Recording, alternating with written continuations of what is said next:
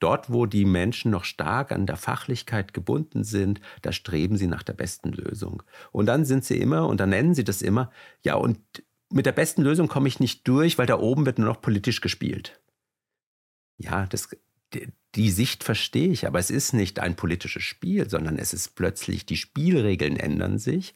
Es ist nicht mehr die Idee der besten Lösung, sondern wir suchen ja da äh, nach Lösungen, indem wir noch viel mehr Perspektiven berücksichtigen was ist im Moment gesellschaftlich tragfähig, was ist opportun, wo ist gerade das Fenster offen, dass eine Veränderung auch vom Markt angenommen werden kann, was, was ist dem Konsumenten oder dem, den Kunden überhaupt zuzumuten, aber was fordern die oder erwarten die auch mit einer völligeren Selbstverständlichkeit. Innovation besser. Ein Podcast, der Innovatoren und Entrepreneure inspiriert, bessere Unternehmer zu sein. Mein Name ist Thomas Schönweiz. Ich bin Gründer mit Leidenschaft für ein besseres Business und für den deutschen Mittelstand. Ich spreche mit Menschen über das, was sie begeistert, über ihren Prozess, ihre Erfahrungen und wie man die Welt ein bisschen besser macht.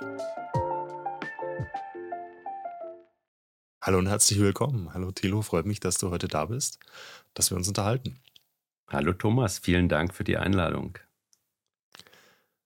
Du bist Geschäftsführer von Systemworks. Ähm, Ihr seid ein Systemikhaus, sage ich mal. Ihr seid ein Unternehmen, das sich mit der Betreuung von Menschen, von Unternehmen beschäftigt. Ich bin über ein Zitat auf eurer Webseite gestolpert. Ihr schreibt, wir unterstützen Menschen, Teams und Bereiche dabei, ihre Zukunft zu gestalten. Magst du vielleicht ganz kurz ein bisschen erklären, was bedeutet das für dich? Also wenn ich mich mit dir heute jetzt hier unterhalte, sitze ich nicht nur als Geschäftsführer von Systemworks hier, sondern sicherlich auch als Partner. Äh, da Systemworks sind ja zwei Unternehmen. Das ist einmal eine Partnerschaftsgesellschaft, wo wir Beratung machen und das ist genau der die Vision oder die Mission, die wir haben, Menschen darin zu unterstützen, in Organisationen ihre eigene Zukunft ein Stück zu gestalten. Man könnte es auch einfach einordnen unter diesem Schlagwort. Äh, wir bieten Beratungs- und Dienstleistungen zum Thema systemische Personal- und Organisationsentwicklung an. Die andere Seite, Thomas, neben der Beratung haben wir ja auch in Unterföhring bei München äh, ein Ausbildungsinstitut, wo wir genau die Erfahrungen aus unseren Projekten, aus unserer Arbeit mit Kunden, Organisationen an interessierte Kollegen und Kolleginnen weitergeben. Was, wenn du denn die aktuelle Situation so ein bisschen betrachtest, in der wir uns in der Welt vielleicht so ein bisschen befinden gerade, also das heißt so Schlagwörter wie Corona, Lieferketten, Brexit, Ukraine, Mitarbeitermangel kommen so in, in, ins Gedächtnis, was so momentan an Schlagworten auch vielleicht so durch LinkedIn so ein bisschen bewegt. Was macht das denn mit den Menschen, mit den Teams und mit den Unternehmen? Also viele kennen ja das Akronym VUCA. Ja, VUCA ist ja, steht ja so ein Stück für eine Welt, in der Dinge nicht mehr planbar sind, wo Dinge volatil sind, wo du eigentlich von heute auf morgen äh, dich mit völlig neuen Umgebungsbedingungen, Situationen auseinandersetzen musst. Und das sind ja konkrete Beispiele, die du aufgezählt hast. Ähm, wo keiner mehr sagen kann, das ist ein abstraktes Akronym, sondern da leben wir drin und wir erfahren es permanent und sind immer weiter überrascht über das, was über, über die Herausforderungen, mit denen die uns da begegnen oder auch Ereignisse. Und äh, wenn man heute wirklich auch äh, noch die Folgen von Corona anschaut, ähm, wir denken ja, das ist jetzt hinter uns, aber die Menschen jetzt, wo ja auch wieder ein Stück, mindestens mal bezogen auf Corona, ach, ähm, ein Stück, das nicht mehr so präsent in unserem Alltag ist, ist es trotzdem etwas, was Spuren hinterlassen hat. Ja, äh, wir können uns fragen, was haben wir in der Zeit gelernt, was hat sich dadurch verändert und äh, inwieweit sind äh, jetzt im Kontext Arbeit wir wirklich eigentlich auch schon darauf ein, eingestellt. Ich nenne das zum Beispiel das Thema mobiles Arbeiten. Corona hat uns dazu geführt, das wäre die positive Sicht ja, darauf, hey, da haben wir was gelernt, da hat man eine wahnsinnige Lernkurve. Und jetzt gibt es aber auch einen Bedarf, dass viele Mitarbeiterinnen und Mitarbeiter einen bestimmten Anspruch haben, sagen, wieso, das geht doch auch, das geht doch auch. Ich will einen bestimmten Teil einfach auch dann mobil oder von zu Hause aus arbeiten. Und inwieweit stellen wir aber auch fest, dass Rahmenbedingungen das immer nur unter einem erhöhten Aufwand möglich machen und inwieweit sind denn Rahmenbedingungen dann auch, und es wäre auch ein Stück Zukunft zu gestalten, diese neue Art, wie wir dann zusammenarbeiten, wenn ein Teil, da kommen ja ganz viele Fragen auf. Ja, wann kommt wer eigentlich ins Büro? Für was braucht man dann äh, Menschen, die noch vor Ort kommen. Ich meine, hängt ja auch was von den, von den Art der Tätigkeiten aus. Wie sollen dann Büroräumlichkeiten gestaltet werden? Äh, braucht man überhaupt noch die Anzahl an Büroflächen? Ja, es findet eine Verdichtung statt, aber wozu kommen dann Menschen? Wie müsste das dann gestaltet werden? Das sind ja alles Fragen, die plötzlich auftauchen. Auch wie ist Produktivität? Hat es einen Einfluss auf diese Leistung? Also interessant, weil eigentlich müsste man ja sagen, klar, das Ganze machen wir umsatz- und gewinnorientiert und maximierend und der Chef sagt an, was am Ende oder die Chefin vielleicht in Ausnahmefällen, was und wie es gemacht wird, basierend eben auf diesen Kriterien. Wenn die Unternehmung erfolgreich ist, dann geht es allen gut. Ja, und es gibt Branchen, die sicherlich danach heute auch noch gut funktionieren. Und es gibt andere Branchen, äh, in denen äh, Menschen sagen, nee, so nicht mehr mit mir. Also da kommen wir auch jetzt in Erwartungen, Vorstellungen, Vorstellungen von Bedürfnissen äh, unterschiedlicher Generationen, die in die Arbeitswelt äh, kommen und was bedeutet das im Umgang damit? Wir haben im Moment eine Zeit des, ich hatte letztens äh, eine Diskussion mit äh, einem Vertreter des Arbeitgeberverbands, da tauchte dann in der Diskussion der Begriff ähm, Fachkräftemangel auf, da sagte er, stopp, ich will dieses Wort nicht hören, alle sind schon erschrocken. Und dann sagte er, wir haben nicht einen Fachkräftemangel, wir haben einen Arbeitskräftemangel. Ja, das zieht sich nicht nur durch die Fachkräfte, sondern auch auf der breiten Band, ob man da in die Gastronomie schaut, in teilweise Fertigung, äh, in unterschiedlichsten Bereichen. Ähm, ringen, ringen die Unternehmen um Mitarbeiter. Ja, und äh, so gesehen haben wir einen Arbeitskräftemarkt und vor dem Hintergrund äh, werden natürlich die Bedürfnisse, die Ideen, die Erwartungen der Arbeitskräfte bekommen dann plötzlich eine Bedeutung, wo nicht mehr der Chef alleine sagt, so machen wir's. Ja, weil da sagen die, naja, dann äh, such dir einen anderen dafür. Das ist so ein bisschen eine Bewegung, die wir im Vertrieb ja auch haben. Ne? Also das heißt, der Kunde wünscht sich heute, was er möchte, also user-centered oder customer-centric. Ja. Im Prinzip auf der Unternehmensseite hast du es jetzt auch employee-centric, analoge Bewegung irgendwie und da auch ein Mitarbeiter möchte und muss halt umworben und weiterhin auch betreut werden. Und das ist halt im Zweifel wahrscheinlich dann auch nicht mehr der Obstkorb, ne? Nicht alleine, nicht alleine. Das ist ja fast schon Standard, der Obstkorb. Na, wir, wir flunkern hier ein bisschen, aber bezogen auf deine Ausgangsfrage gibt es noch einen Aspekt, den möchte ich schon auch einfach so wirklich benennen. Ich, äh, du, hast, du hast das Thema Lieferketten. Ich, ich möchte wirklich äh, sagen, jetzt Post-Corona-Zeit, wir haben Krieg in Europa. Ich, auch das hat ja massive Auswirkungen. Das Thema mit den Energiepreisen äh, und äh, auf die Unternehmen, aber es spürt auch jeder Einzelne. Es sind Auswirkungen, die nicht nur das Unternehmen betreffen, sondern auch jeden einzelnen Menschen, der dann natürlich auch wieder Mitglied eines Unternehmens ist. Und da komme ich immer wieder in Situationen, wo man spürt, wie viel Angst auch so in den Menschen drin sitzt, bezogen auf diese Welt, die gar nicht mehr greifbar ist. Ja, normalerweise, das ist ja mein professioneller Hintergrund als Arbeits- und Organisationspsychologe, da ist es ja auch ein Bedürfnis von Menschen, Dinge, die geschehen, zu beschreiben, äh, dass die äh, für einen auch verständlich sind, dass man das nachvollziehen kann. Und wir leben in einer Welt, in VUCA, sage ich jetzt mal hoch zwei, da spricht man ja gar nicht mehr nur von volatil, von, äh, von so etwas wie unberechenbar, unvorhersehbar, sondern wir sprechen ja jetzt schon von Brüchigkeit. Ja? Einer brüchigen Welt. Das ist ein bisschen, wir sind unterwegs auf einer Eisfläche und man weiß nie so genau, wann und wo eigentlich das Eis bricht. Und äh, die Einschläge sind, äh, je nachdem, wo man hinschaut, äh, findet man permanent Einschläge. Und es erzeugt Angst. Es erzeugt auch ein Phänomen, das die Mensch, Menschen selber erstmal gar nicht mehr verstehen. Und äh, damit sind Führungskräfte konfrontiert. Und da geht es natürlich darum, wie, und das sind, können ja nur die Menschen, die in einer Organisation sind, wie gestalten die oder wie gestalten die nachher auch eine Organisation, die in so einer Welt überlebensfähig ist. Glaubst du, das ist ein temporäres Thema oder ist das was, was uns ich sage jetzt mal, über einen Ukraine-Krieg und eine eventuelle Rezession hinaus als gesamtgesellschaftliche Veränderung begleiten wird? Naja, also es sind äh, Aspekte der Digitalisierung, äh, wenn man die mal äh, nimmt. Was bedeutet das eigentlich? Wie sich Geschäftsmodelle verändern? Das sind jetzt geopolitische Einflüsse. Am Ende haben wir da unheimliche Verschiebungen. Diese Stabilität, diese Stabilität, die wir jetzt aus den letzten Jahrzehnten kennen, die äh, ist im Moment ein Stück aufgebrochen und so wie ich, ich bin da jetzt kein Experte, aber so wie ich diese Diskussion verfolge, können wir damit rechnen, dass sich das einfach jetzt die äh, Machtstrukturen auch geopolitisch einfach neu sortieren. Und äh, da stehen wir in Europa.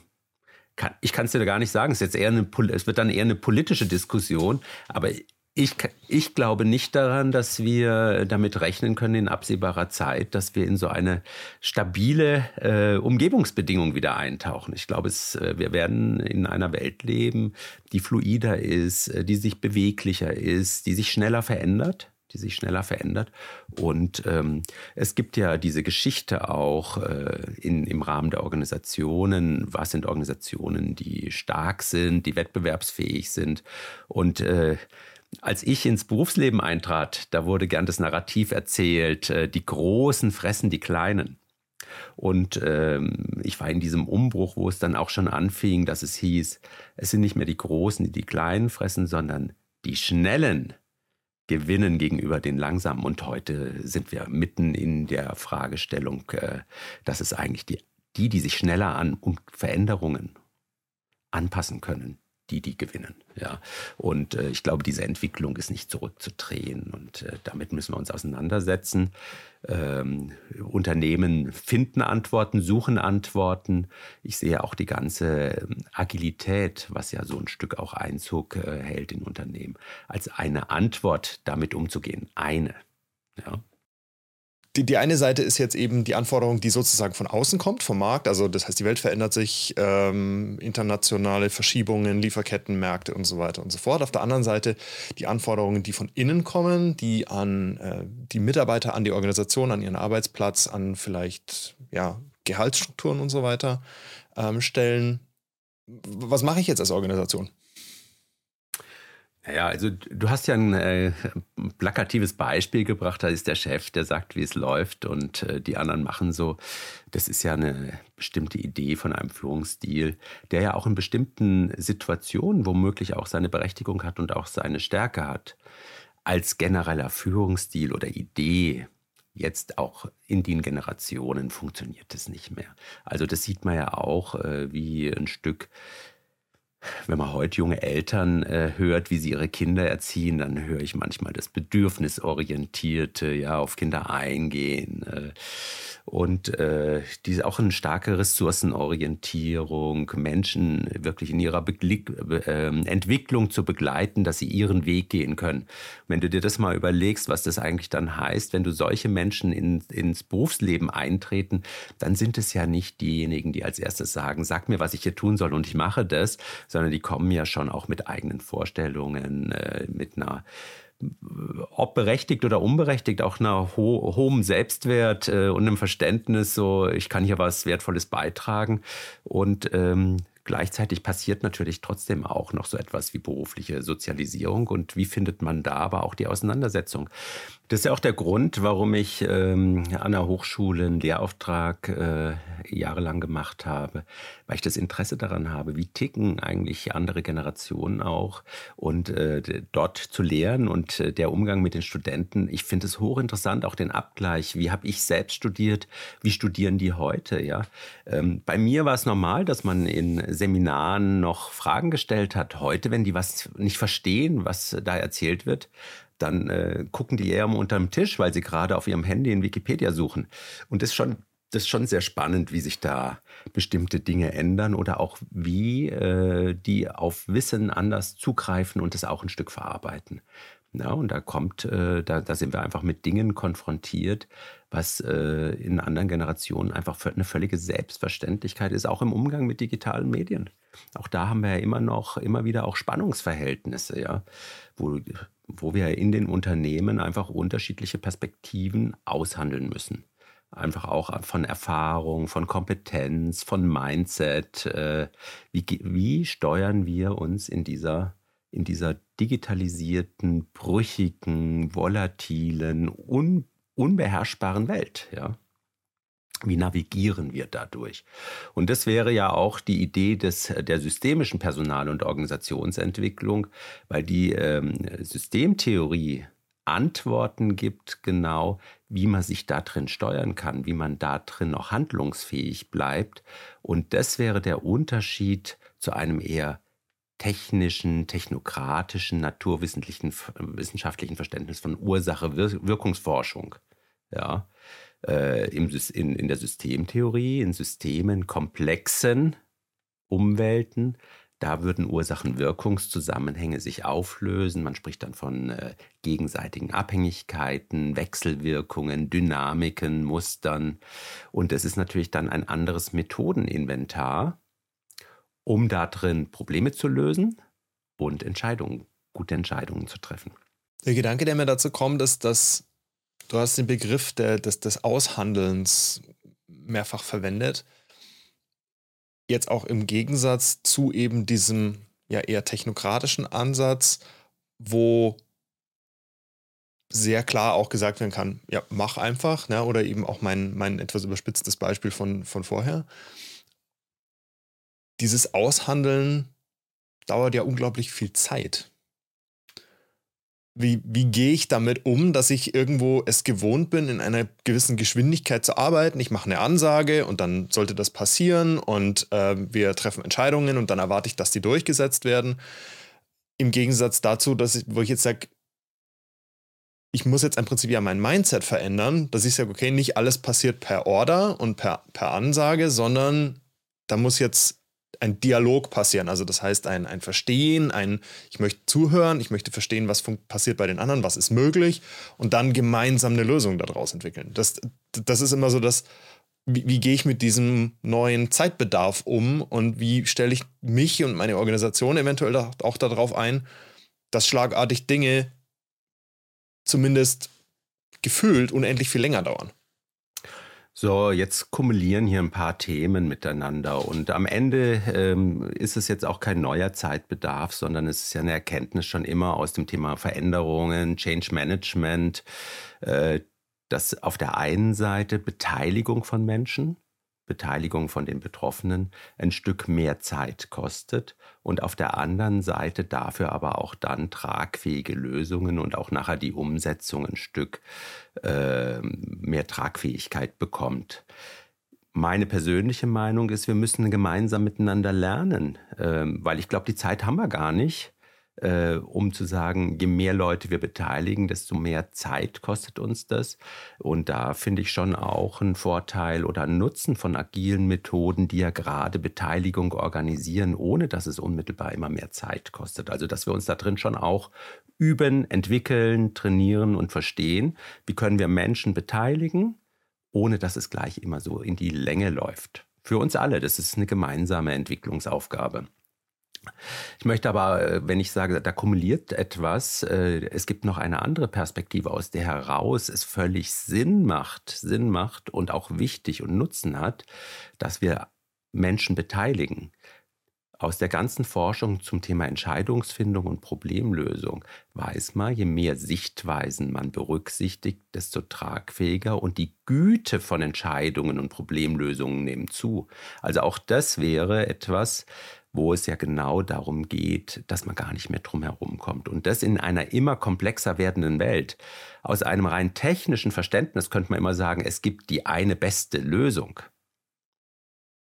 In einer komplexen Welt gibt es nicht mehr die eine richtige, die eine beste Lösung, sondern wir suchen permanent nach passenden Lösungen zu dem Umfeld, was sich aber kontinuierlich verändert. Also sind wir dauernd eigentlich dabei, ein Stück äh, anzupassen, zu modifizieren und immer wieder äh, nach Passung, bestmöglichster Passung zu streben.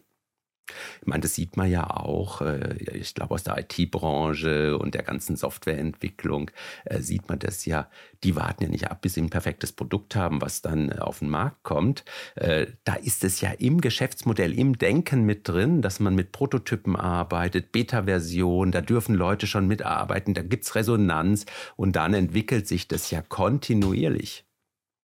Ja, das ist ja eine ganz andere Art. Ich meine, jetzt kann man sich fragen, und wie funktioniert das, wenn man beim Auto bauen? Ja, könnte man so in diesem Sinne mal eine Beta-Version zum Fahren lassen, dann fährt man äh, alle paar Monate in die Werkstatt, ja, um, um wieder an dem, an, dem, an dem Hardware zu arbeiten. Ja. Bei der Software ist es ja heute auch schon so. Ja. Es gibt ja permanent auch schon im Auto die Software-Updates. Ja.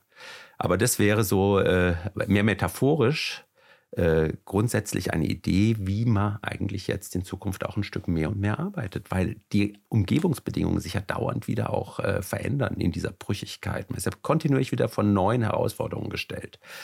Ähm, oft wurde das gegeißelt, wenn man jetzt an früher denkt, das Thema Zielvereinbarung, Drei-Jahres-, Fünfjahresplanung, Jahresziele. Da haben sich dann die Führungskräfte irgendwann beschwert und gesagt, naja, wenn die Ziele wenigstens stehen würden, aber, und das geflügelte Wort hieß ja dann äh, Flying Targets oder Moving Targets, wie man es auch genannt hat, ja, dann sagen sie, da weiß ich ja gar nicht mehr, wie ich da arbeiten soll. Ja, das ist es genau. Das ist das äh, Phänomen, wo es darum geht, und wie gestalten wir dann unsere Arbeitsweise und bleiben handlungsfähig. Und das gemeinsam miteinander zu, zu, lernen. Und du sprichst eine ganz äh, entscheidende Sache an. Das hat was mit Methoden zu tun, das hat was mit Fähigkeiten zu tun und, was du genannt hast, es hat was mit Mindset zu tun. Ja. Wie sieht denn dieses Mindset dann aus und wie etabliere ich das vielleicht als Führungskraft jetzt erstmal bei mir selber? Was sind so vielleicht deine zwei, drei, vier, fünf fundamentalen Anker und Annahmen, wo du sagst, die, das sind hilfreiche Gedanken, um in so ein Mindset zu kommen? Also ich nenne mal drei ganz wesentliche Aspekte. Das erste ist das Streben nach Perfektion oder der einen richtigen Lösung. Ich glaube, davon sollten wir sich verabschieden. Ja. Mhm. Es geht darum, Prototypen, es geht darum, eine Idee zu haben, die gut genug ist, um auszuprobieren. Es geht darum, in äh, iterativen Schleifen zu arbeiten. Das wären ja auch Prototyp, was lernt man daraus? Man fängt an, man muss einfach erstmal anfangen und dann in Schleifen äh, zu überlegen, so, wie kontinuierlich verbessert man oder strebt nach bestmöglichsten Passungen für den Moment, für den Moment. Äh, das zweite ist neugierig. Neugierig sein. Ja, wir müssen unheimlich neugierig sein und immer wieder auch Dinge, dieses, diese Experimentierfreude. Wir brauchen viel mehr Experimentierfreude und den Mut, Dinge einfach auszuprobieren. Es ist natürlich dann auch eine Frage, wie gehen wir in Organisationen damit um und wo schaffen wir diese Räume, dass ausprobiert werden kann. Ja, weil man nicht immer davon ausgehen kann, dass jedes Ausprobieren gleich ein Treffer ist. Und äh, das Dritte ist diese, das Thema zu bewerten. Ja, also zu bewerten, äh, so ist es, äh, so ist es, nur so ist es gut. Nein, in der Neugierde zu bleiben und immer wieder zu schauen, wie passt es für die unterschiedlichsten Perspektiven, die da auch äh, dabei sind, die zu berücksichtigen sind. In Unternehmen kannst du das immer wieder auch so äh, an so einer Grenze zwischen Management, mittleres Management und Top-Management beobachten. Ja, dort, wo die Menschen noch stark an der Fachlichkeit gebunden sind, da streben sie nach der besten Lösung. Und dann sind sie immer, und dann nennen sie das immer, ja, und mit der besten Lösung komme ich nicht durch, weil da oben wird nur noch politisch gespielt. Ja, das, die Sicht verstehe ich, aber es ist nicht ein politisches Spiel, sondern es ist plötzlich, die Spielregeln ändern sich. Es ist nicht mehr die Idee der besten Lösung, sondern wir suchen ja da äh, nach Lösungen, indem wir noch viel mehr Perspektiven berücksichtigen. Was ist im Moment gesellschaftlich tragfähig? Was ist opportun? Wo ist gerade das Fenster offen, dass eine Veränderung auch vom Markt angenommen werden kann? Was, was ist dem Konsumenten oder dem, den Kunden überhaupt zuzumuten? Aber was fordern die oder erwarten die auch mit einer völligeren Selbstverständlichkeit? Ich habe ein ganz kleines Beispiel. Ich bin ganz überrascht äh, selber gewesen. Ich komme ja noch aus einer Zeit, da war das völlig normal, dass man in Präsenzveranstaltungen mit hochwertigem Papier, ja, was äh, Handouts ausgibt. Jetzt habe ich ähm, äh, hier bei uns im Unternehmen die jungen Mitarbeiterinnen und Mitarbeiter, die haben gesagt, also aus Nachhaltigkeitsgesichtspunkten können wir nicht mehr. Ob, ob, ob was dagegen spricht, das war jetzt Recyclingpapier, ein bisschen grau getönt und 80 Gramm Papier verwenden für die Handouts. Gibt es einen Einspruch? Ich habe mir gar keine Gedanken drüber gemacht, weil es für mich so normal und selbstverständlich ist. Jetzt haben die das umgestellt und ich hatte jetzt gerade letzte Woche noch eine Veranstaltung, in der noch das alte Papier, ja, dieses Hochglanz, kräftige Papier. Und ich wurde jetzt auch von Teilnehmern darauf angesprochen, ob das überhaupt noch korrekt wäre, dass man mit solchem Papier unterwegs ist. Da habe ich natürlich innerlich geschmunzelt und freue mich über unsere Mitarbeiter im Office, denen das auffällt und die da mitdenken und das auch da ein Stück diese Qualität hineinbringen. Für mich steht das Papier für was anderes und ich finde es toll, ja. Und dann und, und diese Neugierde zu sein, im ersten Moment habe ich gesagt, naja, weiß ich auch nicht, ja, kann ich nachvollziehen, aber am Ende entscheidet doch der Kunde, ja. Und dann kriege ich aus, dem, aus der Kundenperspektive eine gleiche Rückmeldung, dann sage ich, da passt was zusammen, da geht es zusammen, Mensch, da sind wir im Einklang. Also so dieses Spiel, dieses Spiel, diese Balance zu finden aus der eigenen Überzeugung, aus den eigenen Sichten, aber natürlich auch aus der Marktsicht, ja, das äh, auszutarieren, das auszutarieren, ist doch großartig. Darum geht es, sich so zu bewegen. Und es kann übermorgen schon wieder anders sein. Also in einer digitalisierten Welt wird es vielleicht darum gehen, dass wir gar kein Papier mehr ausgeben, weil da eh jeder mit seinem digitalen Endgerät sitzt und wir müssen irgendwie schauen, wie wir die Inhalte möglichst schnell einfach auf die Endgeräte verteilen, ja. Und dann hat da jeder seinen Stift und kann dann da drauf seine Notizen machen, ja. Im Institut experimentieren wir ja auch damit mit einem Stück digitalen äh, Institut und die Teilnehmer, die dann auch selber noch gar keine Endgeräte haben, für die stellen wir ja immer auch äh, iPads zur Verfügung Verfügung. Also wir haben ja Leihgeräte, kann sich jeder beim Reingehen auch eins nehmen. Ja, und für die, die gerne auch noch auf Papier arbeiten, natürlich machen wir das. Also das wäre so eine hybride Arbeitsweise, auch natürlich jedem äh, so, wie er es im Moment gerade noch gewohnt ist. Aber ich glaube, wir können uns vor dieser Entwicklung gar nicht scheuen, schon gar nicht. Oder, oder ich, ich sehe das ja bei meinen Kindern, die jetzt studieren, ja. Äh, die haben, äh, die haben iPads, völlig selbstverständlich. Das ist, also die arbeiten nicht mehr, die haben alles elektronisch, die machen sich da ihre Notizen drauf. Meine große Tochter, die noch in der, jetzt in der 11. Klasse ist, ja, äh, die, die schreibt alles im iPad. Die hat kein Papier mehr. Und die, die laden ja in der Schule schon auch jetzt ihre Aufgabenblätter, Hausaufgaben einfach nur noch elektronisch hoch. Ja, finde ich. Ich also mich beeindruckt. Ich, ich bin innerlich, ich, es ist so. Also, und das meine ich jetzt damit, es, ich brauche es nicht zu bewerten. Finde ich das gut? Ich, ich kann nicht machen, aber reibe ich mich nur auf. Ja, es ist so, mich dem hinzuwenden, zuzuwenden. Und das wäre dann vielleicht auch noch ein Aspekt des Mindsets. Hey, und was ist die Chance drin? Was ist das Gute da drin? Wie, was ist das Nützliche drin? Ja, mich darauf zu konzentrieren und es äh, anwendbar zu machen. Also wie nutzen wir es? Da kommen wir nicht drum herum, dass wir uns immer wieder auch ein Bewusstsein schaffen darüber, wie wollen wir diese Möglichkeiten, die uns geboten werden, wie wollen wir sie für uns nutzen? Tatsächlich auch diese, na, diese Experimentierkultur statt der Fehlerkultur. Ich finde den Begriff auch viel schöner, weil Fehler heißt immer, ich habe was falsch gemacht, da gibt es Konsequenzen im Zweifel, Experimentierkultur, das klingt so nach Chance, nach Möglichkeit, nach, nach mehr, ja, nicht nach weniger. Ähm, Finde ich, find ich einen ganz spannenden Aspekt, ähm, den bewusst, und den kann man ja auch in verschiedener Granularität einführen. Ne? Ich brauche ja eben nicht, nicht alles immer in, in der vollen Intensität mitmachen, aber man kann sich ja auch zum Beispiel mal zu neuen Themen auch einfach erstmal informieren, dranbleiben, offen und neugierig bleiben in dem Thema. Ja, und auf der anderen Seite, und ich glaube, das ist diese, diese Zerrissenheit in dieser Welt auch, und auf der anderen Seite, glaube ich, äh, ist jeder froh, wenn er heute noch in ein Flugzeug steigt, wenn er denn das auch nochmal tut, ja, und äh, wir davon ausgehen, dass da nicht die Experimentierkultur im Cockpit gerade sitzt, ja, sondern dass da Menschen sind, die das auch beherrschen und können und gut trainiert sind, eingearbeitet sind. Und gleichzeitig zumindest ist das jetzt mal mein Verständnis, gibt es auch in der Luftfahrt Experimentierräume, wo geübt wird, ja, das sind ja die Simulatoren.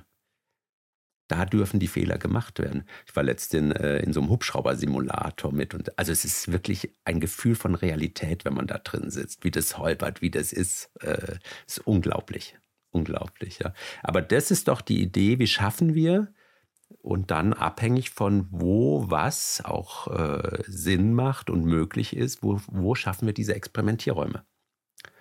Ähm, ich, ich kenne von 3M noch immer diese Geschichte der Post-its, ja, also wie, wie ist es zu den Post-its gekommen? Und da gab es, äh, zumindest äh, ich, äh, höre ich das und lese das immer, ähm, genau ja auch die Idee, dass da die Ingenieure einfach Experimentierzeit haben. Ja, ich weiß jetzt nicht, zwei Stunden die Woche, wo, du, wo die nicht sich rechtfertigen müssen, was sie dann in dieser Zeit tun. Da dürfen sie, jetzt mal in Anführungszeichen, einfach spielen. Ja. Mhm. Dinge ausprobieren und äh, das, glaube ich, sollten wir uns schon auch bewusst sein, dass das ein wertschöpfender Aspekt ist, diese Kreativität. Und ähm, ich habe mal ein äh, Interview geführt über wie eigentlich ähm, innovative Ideen, ja, also was, was ist es, wie man eigentlich auf innovative Ideen kommt. Da habe ich die Ingenieure, die, äh, ich weiß nicht, ob du dich noch erinnerst, bei den Mobilfunk, also unseren Handys, ja, da gab es ja mal diese Ausziehantennen, dann gab es, die wurden dann immer kleiner, dann waren das solche kleinen Stümmelchen. Und technisch schien das anscheinend scheint, also so haben die mir das erklärt, ein großer Schritt zu sein zu der integrierten Antenne. Ja, wir haben ja heute integrierte Antennen. Und dieser Schritt muss technisch gesehen relativ herausfordernd gewesen sein. Und es hat auch lang gebraucht, bis das dann möglich wurde.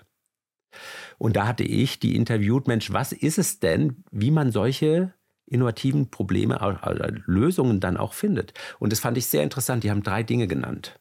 Das erste ist Literaturrecherche. Irgendwo steht vieles schon geschrieben. Das nenne ich es Fleißarbeit. Das zweite ist, bestehende Lösungsideen neu zu kombinieren. Das finde ich ist jetzt auch eher ein bisschen Handwerk, ja, also Lösungsaspekte einfach neu zu konfigurieren oder neu zu kombinieren. Und das dritte, das fand ich, das fand ich wirklich sehr spannend und das bringt uns eigentlich jetzt ein Stück weiter, äh, ist die Diskussion, der Dialog, der Austausch mit Menschen, die an der gleichen Thematik sozusagen gerade forschen oder äh, sich reiben oder sich damit beschäftigen. Also da, wo Menschen zusammenkommen mit einer gleichen Absicht, Idee, etwas lösen zu wollen, Experten für bestimmte Themen, die zusammenzubringen und in dieser Diskussion, in diesem Gespräch, in einem bestimmten Gespräch, wo plötzlich neue Ideen auftauchen. Ich nenne das so ein bisschen im Zwischenraum, ja? in dem Zwischenraum von dem Gespräch, sich mit dem, was man, was da gesagt wird aus den unterschiedlichen, von den unterschiedlichen Beteiligten, was entsteht in diesem Gespräch eigentlich Neues. Es gibt einen Begriff Co-Creation, gemeinsam Neues zu kreieren. Und das wäre auch äh, erstmal etwas aushalten zu können, nämlich wenn andere mit unter anderer Perspektive, die zu meiner im Widerspruch steht, ja, das erstmal aushalten zu können. Der Fachbegriff wäre Ambiguitätstoleranz. Das wäre ganz wichtig, äh, wir sind ja ganz häufig in den Unternehmen in Situationen, wo es Alternative A oder eine Option A und eine Alternative B gibt. Und was ist die häufigste Frage oder auch Lösungsansatz? Naja, jetzt muss man darum ringen, entweder A oder B. Nein, es geht nicht um das Ringen und die Entscheidung entweder A oder B, sondern in dem Zwischenraum. Wenn man das mal zulassen kann und aushalten kann, zu sagen, A, nehmen, nur mal als Gedankenexperiment, A und B. Also lass uns mal A, sowohl A als auch B stehen. Dann spüren wir die Spannung, da passt, das passt was nicht zusammen. Und was entsteht drittes Neues daraus? Mit, metaphorisch könnte man äh, es auch sagen, Mann und Frau äh, kommen zusammen und äh, bringen ein Kind auf die Welt. Ja? Wirklich aus, aus diese, aus, ja. was komplett ist, Neues. Was komplett Neues, ja. Was komplett Neues auf jeden Fall eigenes Leben. Ja. Und das wäre, das wäre natürlich schon auch die Frage der Geburt. Da kommen Gegensätze zusammen, ja, gegensätzliche Perspektiven und die kommen zusammen. Und wenn man das ein bisschen aushält oder die auch integriert, kann daraus etwas komplett Neues entstehen. Und es braucht psychologisch gesehen Ambiguitätstoleranz von den Menschen. Das ist interessant, weil das ja tatsächlich, du hattest das beschrieben, es muss einen Raum geben, wo eben dieser Austausch stattfinden kann, wo man da auch zusammenkommt wir sehen das ganz oft, dass es halt dann eben heißt, ja, also wir wollen da unsere Vernetzung erhöhen und so weiter, aber es geht dann im Zweifel ja eben nicht nur um die reine Vernetzung und um das eigene Netzwerk aufbauen, sondern tatsächlich eben auch um das gemeinsame Arbeiten an Lösungen. Mhm. mhm. Ähm, in der einfachsten Form so eine Art Konferenz, ja, wo man also Gedanken austauscht, in der Idealform oder in der höheren Form vielleicht tatsächlich auch das gemeinsame Tun, Machen, Entwickeln, Erforschen Dinge herausfinden. Und, und dann habe ich natürlich eine, eine Kulturvermischung vielleicht auf, auf der Ebene von einerseits natürlich Mitarbeiter intern, ich habe es auf Teamebene intern, aber ich habe jetzt auch Organisationen, die dann zusammenarbeiten müssen und die kooperieren müssen, und zwar eben über diese klassischen Lieferanten und, äh, und, und Einkaufsbeziehungen hinaus.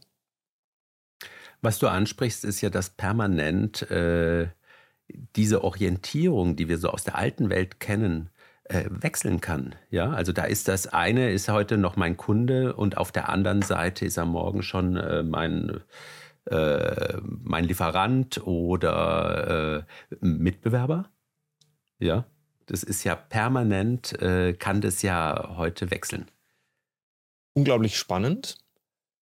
Wenn ich jetzt morgen in meine Organisation zurückkomme, ich komme in mein Team zurück, was mache ich jetzt? Wie, was sind die ersten Schritte? Wie greife ich sowas für mich an? An was sollten wir gemeinsam arbeiten? Wie kriege ich andere Leute mit integriert in die Zusammenarbeit, in die Kooperation? Wo fange ich an? Ich interessiere mich erstmal, und das würde ich jeder Führungskraft oder jedem Verantwortlichen auch immer wieder empfehlen, hinzugehen und Menschen zu fragen, hey, wie passt es für dich? Ja, hier der Arbeitskontext, deine Arbeit, das Zusammenspiel, die Zusammenarbeit hier im Unternehmen bezogen auf das, was wir uns ja immer hier auch wieder vornehmen und was wir auch erreichen wollen.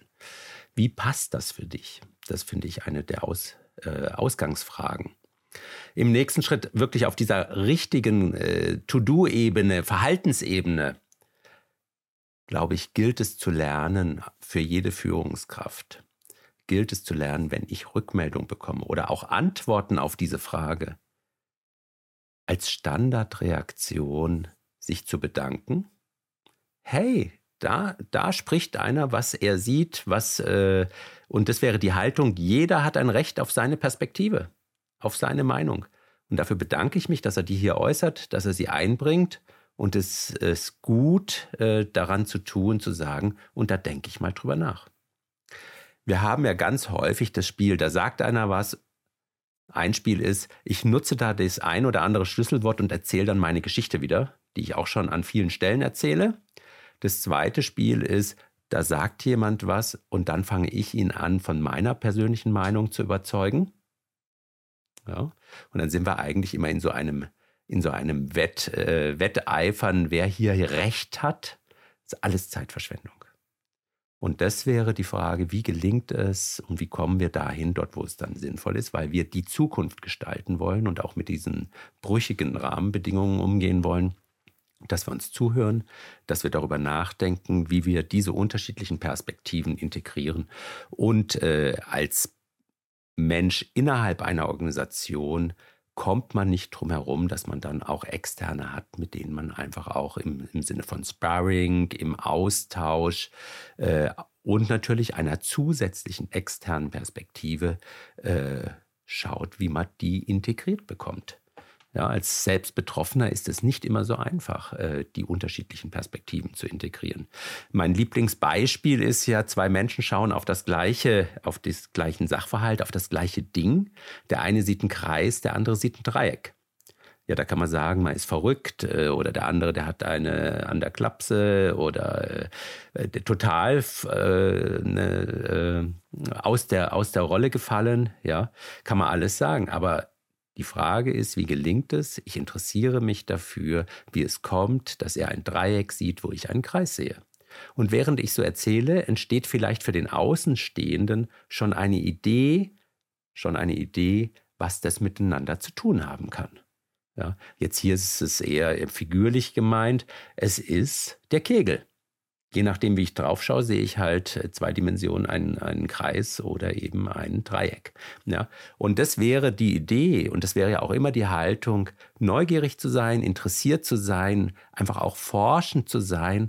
Wie kommt es, dass ein anderer es so anders sieht und diese unterschiedlichen Sichtweisen als ein Stück Geschenk, Bereicherung zu sehen, mehr von der Wirklichkeit zu sehen. Und wenn es gelingt, es miteinander zu integrieren, zusammenzusetzen, entstehen neue Dinge und, und äh, tragfähigere in so einer brüchigen Welt. Das ist doch ein schöner Schlusssatz an der Stelle. Finde ich unglaublich schön. Vielen herzlichen Dank für die Zeit, Thilo und für die Einblicke, die du gegeben hast. Danke dir für die Möglichkeit.